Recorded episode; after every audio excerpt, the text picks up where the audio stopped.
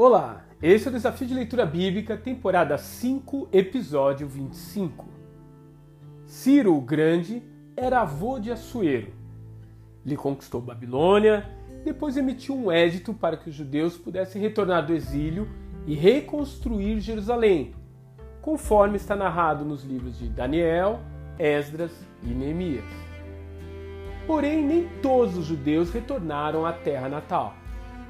Alguns exilados permaneceram na nova nação, e esse foi o caso de Mardoqueu, também chamado de Mordecai, e sua prima Radassa, também chamada de Esther.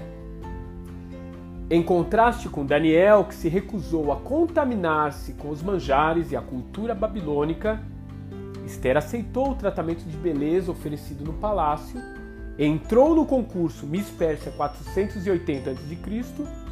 e manteve sua verdadeira identidade escondida. Pessoalmente, acho tudo isso muito estranho. Por que essa família permaneceu em Suzã? Será que aqueles judeus já haviam esquecido a lei de Moisés que proibia casamentos mistos? Afinal de contas, a jovem hebreia estava ingressando no harém de um rei pagão.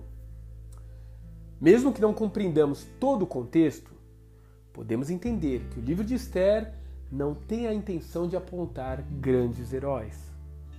Ele exalta sim a graça do Senhor sobre a vida daquela pequena família e, em extensão, sobre todo o povo de Israel, quer ele estivesse na Terra Santa ou em qualquer outra parte do mundo.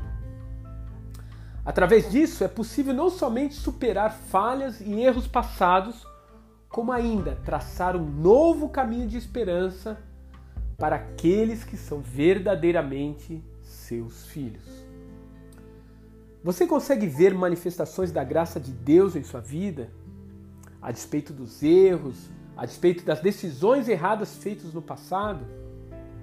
Qual a sua atitude com relação a tudo isso?